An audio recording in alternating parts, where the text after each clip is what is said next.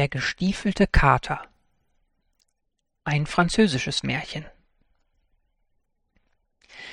Es war einmal ein Müller, der vermachte seinen drei Söhnen das wenige, das er besaß, die Mühle, einen Esel und einen Kater. Teilt euch alles gerecht, sagte er, und kurz darauf schloss er für immer die Augen. Als der Vater tot war, legten sich die beiden älteren Brüder die Gerechtigkeit nach eigenem Gutdünken aus. Der eine nahm sich die Mühle, der andere den Esel, und der jüngste Bruder ging leer aus. Um ihn zu trösten, überließen sie ihm den Kater. Brüder, sagte er vorwurfsvoll, ihr werdet ein leichtes Leben haben, wenn ihr den Besitz zusammenlegt, aber ich? Wenn ich den Kater aufesse, bleibt mir kaum das Fell für eine Mütze übrig. Wovon soll ich nachher leben?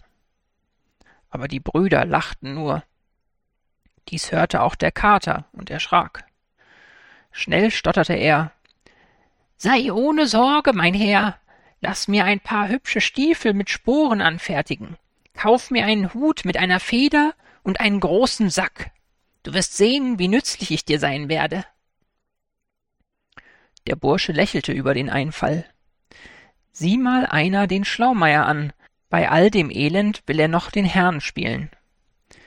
Dann aber fiel ihm ein, wie schlau sich der Kater wirklich bei der Mäusejagd anstellte, wie er sich hinter Mehlsäcken versteckte, sich totstellte, an einem Bein von einem Balken herabhing, als wäre er nur eine gegerbte Haut. Und das alles, um die dummen Mäuse hinters Licht zu führen. Na, meinetwegen, sagte er sich, lieh sich Geld von einem Nachbarn und kaufte dem Kater, was dieser für sich wünschte. Der Kater kleidete sich an, als ginge er zur Hochzeit, nahm den Sack auf die Schulter und lief auf die herrschaftliche Wiese, wo es vor fetten Kaninchen nur so wimmelte. Er gab Körner und ein paar süße Krautstängel in den Sack, legte sich ins Gras und stellte sich tot. Es dauerte nicht lange, da hoppelte ein neugieriges Kaninchen herbei, und schwups verschwand es im Sack. Im Nu schnürte der Kater den Sack oben zu und eilte geradewegs zum König. Mein Herr und Gebieter, der edle Marquis von dort und da, schickt mit den freundlichsten Grüßen Ihrer Majestät dieses hübsche Kaninchen, sagte der Kater mit einer tiefen Verbeugung, als er in die königlichen Gemächer geführt wurde. Aber, aber, welch angenehmer Besuch! Unsere Majestät lieben Kaninchen, sagte seine Majestät erfreut, bedankte sich und ließ dem Herrn Marquis ebenfalls schöne Grüße überbringen. Nach einiger Zeit gelang es dem Kater, zwei junge Rebhühner zu erbeuten, und sogleich brachte er sie wieder zum König. Der König war hoch erfreut, erkundigte sich nach dem Befinden des Herrn Marquis und gab dem Kater eine Handvoll Dukaten für den Weg. Die Not war zu Ende. Der König zerbrach sich zwar den Kopf, wer dieser Marquis von dort und da sei, aber er fragte den Kater lieber nicht aus, damit sich der Herr Marquis durch seine Unkenntnis nicht beleidigt fühlte. Eines Tages erfuhr der Kater im Schloss, dass der König mit seiner Tochter eine Spazierfahrt am Ufer entlang machen wollte. Und er sagte seinem Herrn Wie du siehst, habe ich dir bis jetzt nicht geschadet. Geld und zu essen haben wir genug. Wenn du auch jetzt tust, was ich dir rate, wirst du es nicht bereuen. Und der Kater riet seinem Herrn, er solle gleich am Morgen an der Stelle im Fluss baden, die er ihm zeigen wollte. Der Müllersohn gehorchte, und als der König vorbeifuhr, schrie der Kater wie am Spieß. Zu Hilfe, zu Hilfe! Mein Herr und Gebieter, der Marquis von dort und da, ertrinkt! Der König steckte den Kopf durchs Fenster der Kutsche, und als er den Kater erkannte, der ihm immer das frische Wildbret brachte, befahl er seinen Lakaien, dem Marquis zu Hilfe zu eilen. Inzwischen hatte der kluge Kater die armseligen Kleidungsstücke seines Herrn unter einem Stein versteckt, trat ganz nahe an die Kutsche heran und flüsterte dem König vertraulich zu, Diebe hätten seinem Herrn alles gestohlen, auch seine Kleidung, obwohl er, der Kater, laut geschrien habe, Haltet die Diebe, Der König war über das Missgeschick des Marquis ganz außer sich und befahl, man möge aus dem Schloss sofort Kleidung bringen. Kaum hatte der Marquis sich angekleidet, verbeugte er sich höflich nach allen Seiten und lächelte so freundlich, dass sich die Prinzessin augenblicklich bis über die Ohren in ihn verliebte. In der Hoftracht, die man ihm aus dem Schloss gebracht hatte, sah er wirklich wie einer ihrer Vorfahren in der Ahnengalerie aus.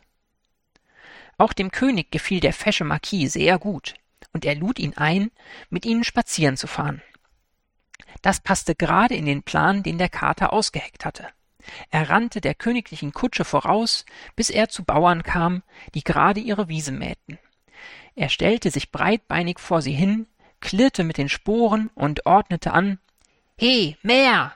Wenn euch der Herr König fragt, wem diese Wiese gehört, sagt dem Marquis von dort und da, sonst seid ihr des Todes.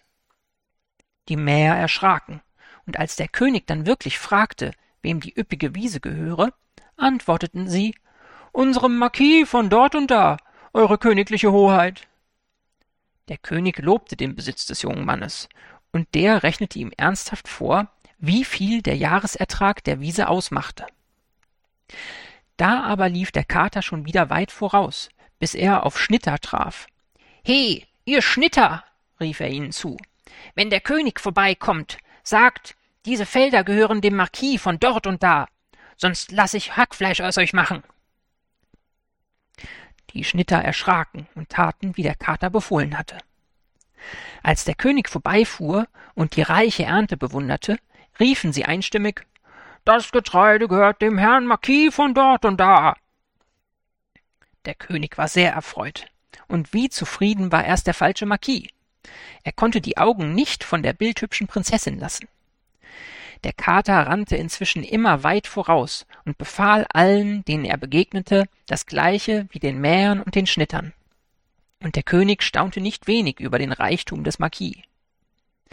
Der Kater war inzwischen vor einem prachtvollen Schloss angelangt. Es gehörte einem fürchterlichen Menschenfresser, dem reichsten Mann der Welt. Ihm gehörten alle Ländereien, durch die der König fuhr. Der kluge Kater ließ sich bei dem Menschenfresser melden. Er wollte ihm seine Referenz machen. Das Ungeheuer fühlte sich geschmeichelt und empfing den Kater höflich, auf Menschenfresserart. Er schmatzte, das Wasser lief ihm im Mund zusammen, er rollte die Augen, knirschte mit den Zähnen, forderte jedoch den Kater auf, sich bei ihm auszuruhen. Ich habe erzählen gehört, verehrter Herr Riese, dass ihr ein geschickter Zauberer seid und euch angeblich in das größte Tier verwandeln könnt, in einen Löwen oder in einen Elefanten. Aber ich erlaube mir, das zu bezweifeln. Da lachte der Menschenfresser laut auf und verwandelte sich im selben Augenblick in einen schrecklichen Löwen. Der Kater floh wie aus der Kanone geschossen aufs Dach des Schlosses, aber oh weh, er hatte vergessen, dass er Stiefel anhatte und wäre fast abgestürzt.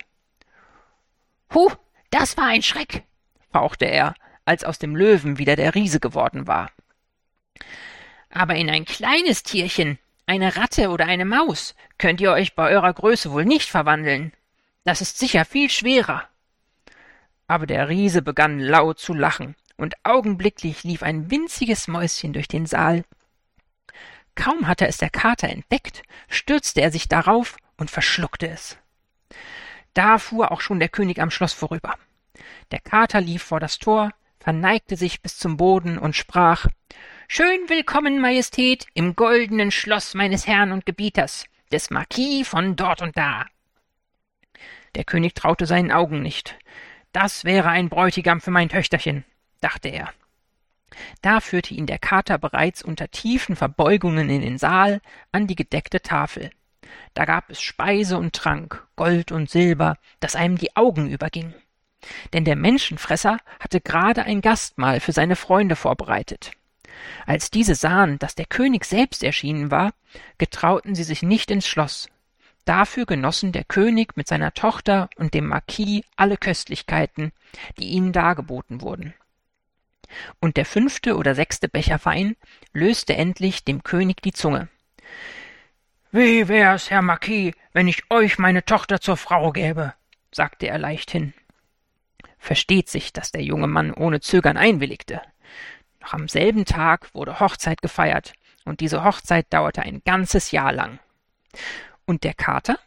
Ach, der wurde ein hoher Würdenträger bei Hofe. Aber wenn er sich ganz allein glaubte, fing er eine Maus und verspeiste sie. Denn das herrschaftliche Essen ist doch nichts für einen Kater. Ende.